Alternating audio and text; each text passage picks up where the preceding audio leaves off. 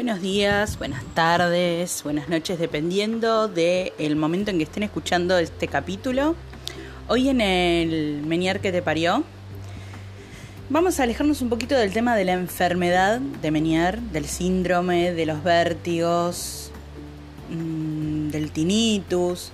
Nos vamos a quedar un poco con la hipoacusia, pero nos vamos a poner desde el punto de vista de la educación, desde el tema de de estudiar, ¿no? Con hipoacusia. Eh, todos saben de que hoy en día, si hay algo que sobra en, en digamos, eh, en internet y en, digamos, el store del de, que tengas, del de iPhone, el de Android, el de... No sé si existe el de Windows Phone todavía. Eh, ¿Existe Windows para teléfono todavía? No lo sé. Bueno, eh, digamos como que hay 7 mil millones de aplicaciones que prometen o reemplazar un audífono o transcribirte el audio a texto. Y de hecho tengo varias en el celular, tengo varias, algunas para que uso para algunas cosas y otras que uso para otras, o sea, es como que las reparto. A mí principalmente lo que me molesta del tema en educación es que las plataformas que se usan para dar clase, al menos las que yo tuve, no sé otras, tenés que tener la versión paga para que tenga subtítulos. Por ejemplo, Zoom. Me parece que Meet tiene subtítulos también, pero solo en inglés. O sea que el CC solo funciona si hablas en inglés o la persona, tu interlocutor, habla en inglés. Ahora, en castellano no me ha funcionado bien.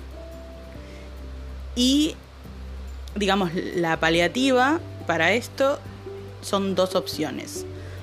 Por un lado, podés usar lo, lo que hago yo, auriculares y el volumen al máximo, lo cual puede dañar tus tímpanos, no es tan recomendable, pero es lo único que me funcionó para poder seguir las clases y así todo, digamos, es como que me genera todavía inseguridad porque muchas veces escucho mal. Y por otro lado, lo que podés hacer es usar al celular con alguna de estas aplicaciones que transcriben el audio a texto no sé si es porque son muy malos los, los parlantes de mi notebook, seguramente lo sean. Es una notebook que es muy básica, es vieja ya. O sea, tiene Windows 10 y toda la bola, pero sigue siendo muy básica. Y la verdad que con las aplicaciones de transcripción no me fue bien. O sea, no, no llega a.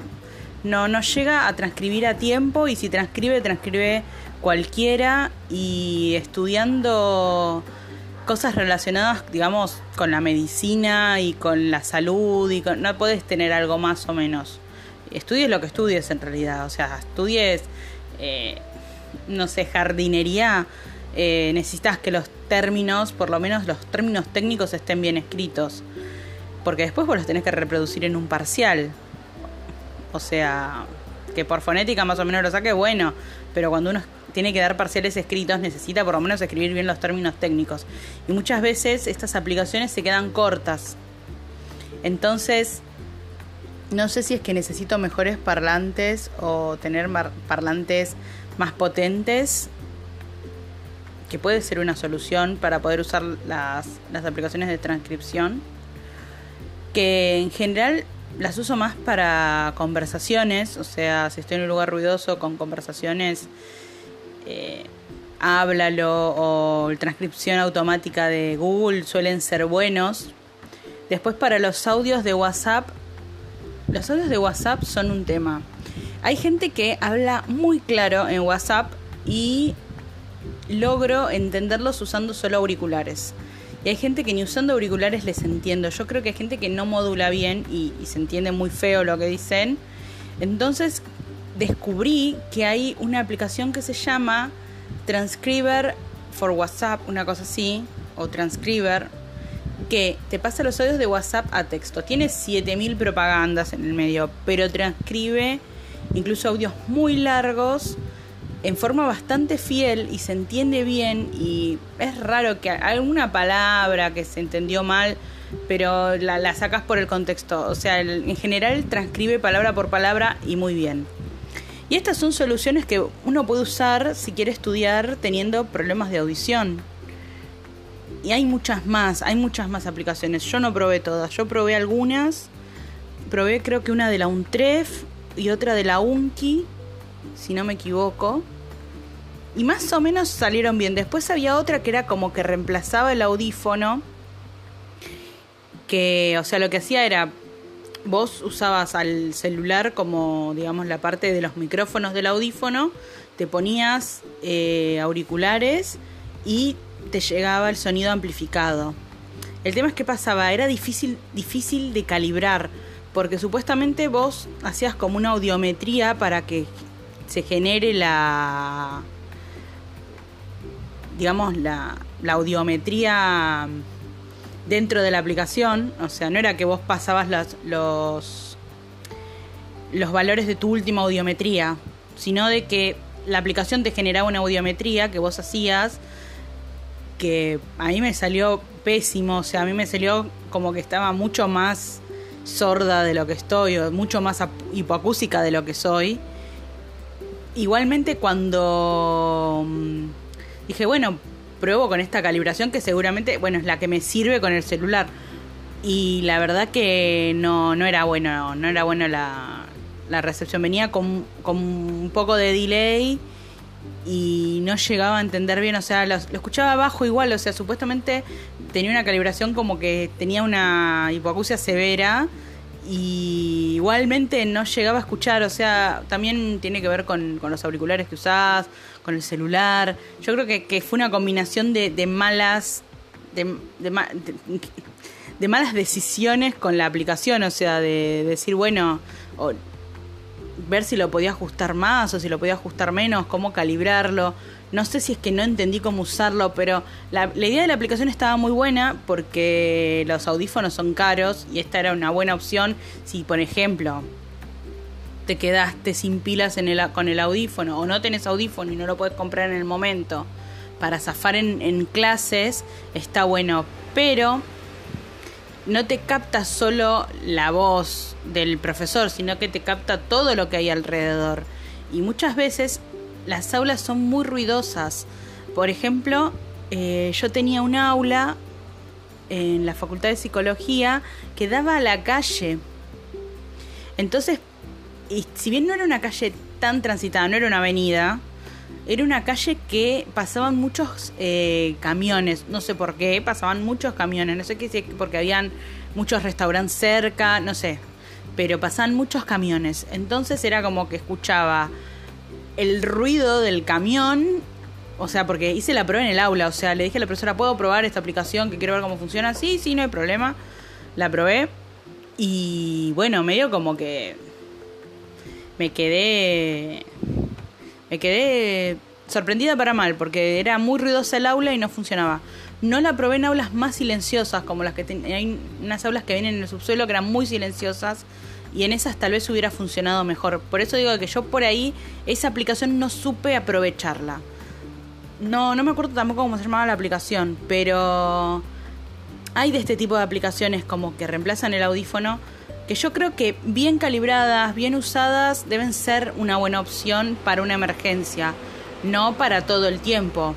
Primero porque vivís con, llevando el celular, también que uno lleva el celular para todas partes, pero la batería del celular se te agota a los dos minutos después de estar todo el tiempo usándolo como audífono, ¿no? O sea, no reemplaza al 100% el audífono. Creo que es una herramienta para momentos puntuales, para clases puntuales por ahí, o un momento que por X motivo, teniendo que usar audífono, no lo puedes comprar, o no lo tenés en ese momento porque lo llevaste a arreglar, o te quedaste sin pilas y justo fuiste ese día sin pilas a, la facultad, o al colegio, o al laburo. Bueno, puede ser una, una solución momentánea, pero no lo reemplaza. Yo prefiero el audífono, con todas las contras que puede tener el audífono prefiero el audífono. Después, eh, otra... O sea, porque yo he hecho, digamos, he cursado tanto en pandemia como presencial con, con el audífono. la verdad que eh, virtualmente tuve que prescindir del audífono, tuve que pasar a los auriculares y al volumen al taco. O sea, mi otoneuróloga me retó por haber elegido eso, pero no me sirve, no me sirve si no, porque pasan camiones, ladran perros, hay gente en mi casa, o sea, no, no puedo cursar sin, eh, solo con el audífono, no, necesito algo que me aísle un poco del ruido y poder más o menos entender de qué la va la clase. Que si bien más o menos entiendo bien, es verdad que tenés los problemas de audio que a veces se corta, tenés los problemas de audio que a veces hay gente que habla muy bajito y es, bueno, listo, no te entiendo. Eh, me ha pasado con profesores que le tuve que decir, discúlpeme, pero necesito que me repita o que me lo pase por escrito porque no entiendo de qué está hablando porque está muy, muy, muy sucio el audio y no entiendo nada. Así que si bien mi otonólogo me dice, bueno, pero con el tema ese todos, todos sufrimos. Bueno, sí, pero yo encima escucho poco, o sea, es una mierda. Así que con el tema educativo, yo no sé cómo harán eh, chicos que están en primaria, secundaria. No sé qué, qué, cómo fueron las clases. A mí me pasó que en el primer cuatrimestre del año pasado había profesores que tenían la bondad que para mí es la bondad de subir las clases a YouTube y en YouTube sí le puedo poner CC. O sea, me dejaban que esté activado la posibilidad de poner los CC. Y los CC de YouTube, aunque ustedes no lo crean, son muy buenos. Son muy buenos los CC de YouTube. Es más, les digo más, eh, yo veo youtubers de Estados Unidos, youtubers de Inglaterra, youtubers de Francia, youtubers de Japón. Yo le pongo los CC y los traduzco en, YouTube. Y no tengo YouTube Premium, ¿eh? Es el YouTube común, el, que no se paga. Y porque rata. eh, y funcionan muy bien. Para todo, ¿eh? Los he usado, o sea, los he usado CC común, digamos, onda eh, español-español. Después he puesto CC en inglés y traducción automática al español y los traduce bastante bien. O sea, no les digo que va a ser la traducción que va a ser una, una intérprete, digamos, de inglés al castellano que me, que me dice exactamente. No es un intérprete. Pero, ¿entendés de qué, de qué se trata el video, por lo menos? Eso está re bueno. Y había profesores que subían las, las clases a YouTube en el primer cuatrimestre y la verdad que yo amaba a los profesores que me subían las clases a YouTube. Los amaba. Porque yo usaba los CC y no necesitaba ponerme los, los auriculares. La verdad que los reamaba.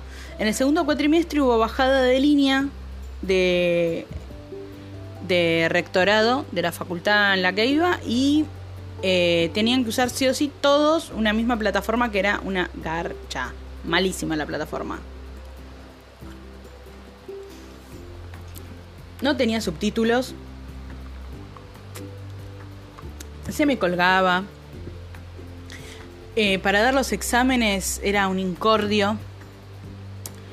Y bueno, todas las peripecias que puedes tener en algo virtual, ¿no? El riesgo de que se te caiga la conexión, que no te ande, que prendes la cámara y se corta, prendes el micrófono, no se escucha tenés un montón de, problemas que, que pueden surgir a partir de la virtualidad, pero esta plataforma en particular andaba pésimo. Así que no me quedó otra que sufrirla el último cuatrimestre de la carrera, que realmente la sufrí. Pero bueno, está bien, perseverancia y se logra. O sea, no, no hay. No es que es imposible. Pero bueno, sí, rompe las pelotas, rompe las pelotas porque el tema educativo a mí me parece súper importante de que las personas, independientemente de sus dificultades, puedan acceder a la educación, de cualquier nivel, o sea, desde jardín de infantes hasta el postdoctorado. Todos tendríamos que poder acceder. Y este tipo de situaciones no son muy accesibles para todo el mundo. Primero por el tema de eh, primero tenés que tener internet, aunque sea en el celular, y después el tema de las dificultades con las plataformas. Y si vos tenés una dificultad auditiva, visual, motriz, algún problema, algún problema te va a traer la virtualidad. O sea, con algún problema te vas a encontrar. Y mi último aporte con el tema educativo, que ya un poco lo vengo diciendo en otros videos, como asomando la patita, es re importante, pero re importante que en el sistema educativo haya alguien, aunque sea responsable por curso o responsable por año, que sepa lengua de señas. Por favor. O que haya intérpretes dentro de las universidades. Si bien no sea yo, sé que hay colegios donde hay intérpretes, porque son colegios para sordos y oyentes. Hay uno en Capital que es el, IDE, que está en, creo Caballito, Almagro, por ahí está. Eh, o hay, está bien, están los colegios para sordos, pero también están los que están integrados. Y los que están integrados, les cuesta un Perú tener un intérprete. Y los que quedamos, digamos, o los que estamos caminos a una sordera, o sea, los que somos hipocúsicos y que nuestra hipocusia progresa y que sabemos que en algún momento no vamos a escuchar necesitamos tener la seguridad de que va a haber alguien que se pueda manejar con lengua de señas y que nos ayude. Y aprender lengua de señas, si bien yo sé que es no es fácil, no es una lengua fácil, porque tenés que reeducar la forma en que, en que armas las oraciones, tenés que aprender a hablar con las manos. Es una forma también de acercarse a una comunidad que estuvo valga la redundancia, silenciada, que habló de la comunidad sorda. Justamente lo importante que si alguien escucha esto y le pica el bichito y dice, ay, yo también quiero aprender, aprendan siempre de profesores sordos. Siempre. O sea, yo no digo de que no tengo un intérprete porque si estás solo con el vos sos oyente y estás con el profesor sordo y no, no hay forma de que se comuniquen para empezar, y va a ser difícil. Está bueno tener un intérprete que, haga de canal de comunicación, aunque sea los, los, primeros, los primeros pasos que des con la lengua de señas. Yo eh, tuve la suerte que tuve profesores sordos y actualmente estoy anotada en un lugar donde tengo profesores sordos y tuve muy buenas experiencias. Eh, me he sentido en general contenida por mis profesores oyentes, digamos, no son profesores oyentes, pero digamos los intérpretes de mis profesores sordos, nos han dado buena mano eh, a los que cuando recién empezás, porque cuando recién empezás estás re perdido, y ahí creo que pasa un camión, creo que pasó por debajo de la ventana. Eh, y bueno, lo que les decía, eh, realmente te das cuenta de que está bueno, está bueno aprender lengua de señas, que realmente es una herramienta no solo útil para el que tiene que comunicarse con personas sordas porque tiene un familiar, amigos o por su trabajo, sino de que es una herramienta que te puede servir en, situaciones que te pueden ser re cotidianas. Eh, a mí me pasó una vez que tuve la, brillante idea de ir a almorzar a Burger King en plenas vacaciones de invierno, un mediodía, un sábado. Imagínense el ruido que había en un Burger King al, al mediodía, un sábado. Hasta las bolas de gente, hasta la bola de pibitos gritando. Y yo no escuchaba nada de lo que me decía la, chica de la caja. O sea, yo veía que movía la boca, pero no, no la entendía. Estamos hablando prepandemia, o sea, no había barbijos ni nada, o sea, igual no le entendía. Entonces en un momento le agarro y le digo, mira, discúlpame, escucho poco. Y la piba me preguntó si yo sabía lengua de señas. Y la piba me atendió en lengua de señas. Yo en ese momento ya había empezado a estudiar, ya hacía como dos años que estudiaba. Y la verdad que me pude manejar, o sea, eran cosas muy simples, onda tamaños de la gaseosa, el nombre de la, de la, de la hamburguesa, cosas que, se manejan con, con, poco, o sea, no, no necesitas ser un genio de la lengua de señas para hacer esa, es, esa transacción, ¿no? Pero me sentí re bien de que la piba supiera. Entonces me di cuenta que si es tan necesario en algo tan, tan simple como comprar una hamburguesa, qué importante es en la educación, ¿no? Porque el tema educativo y la lengua de señas medio que deberían ir de la mano, o sea, debería ser una capacitación obligatoria para los docentes. Ya sé que los docentes tienen un montón de cosas a cargo, tienen un montón de, de cosas en las cuales capacitarse y que seguramente haya cosas súper importantes también. Pero esto también es importante porque puede tener un alumno hipoacúsico o alumno hipoacúsica o sordo o sorda. ¿Y qué hace? El, el docente vive dependiendo de un intérprete. Está bien, el intérprete le va, la va a necesitar de todas formas porque no puede hablar, señar, eh, explicarle. Está bien, lo entiendo. Va a necesitar un intérprete, va a necesitar una integradora tal vez.